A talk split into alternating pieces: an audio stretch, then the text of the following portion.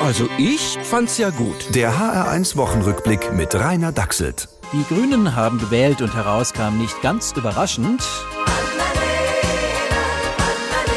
Wie Sie hören, wird die Siegerin von reifen Patrick Lindner-Fans sehr geschätzt. Wahlforscher haben außerdem herausgefunden, auch Kirmes-Disco-Anhänger in den mittleren Jahren mögen. Annalena.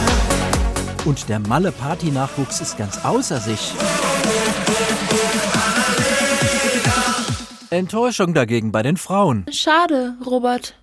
Ja, man kann nicht alles haben. Wenn Annalena Kanzlerin werden sollte, muss sie mit erheblichen Bedrohungen fertig werden.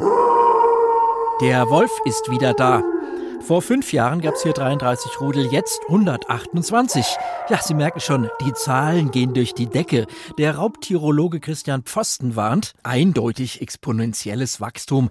Wenn das so weitergeht, haben die Wölfe Ostern 2022 die Mehrheit. Oh, kriegen wir dann irgendwann einen Wolf als Bundeskanzler? Damit müssen wir rechnen.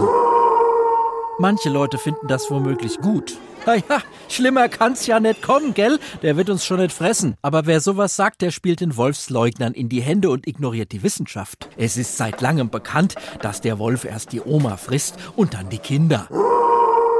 Aber Annalena und vielleicht Armin werden schon wissen, wie man das verhindert. Lockdown, Lockdown. Genau, den gibt's seit gestern zwangsweise von ganz oben, je nach Inzidenz. Offenbach so, Frankfurt so, Wetteraukreis daneben ganz anders.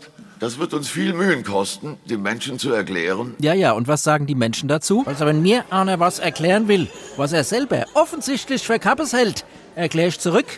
Ich bin nicht von Dumbach. Ich auch nicht, ich auch nicht. Wir alle hoffentlich nicht. Also ich fänd's gut. Der HR1 Wochenrückblick mit Rainer Dachselt. Auch als Podcast auf hr1.de. HR1, genau meins.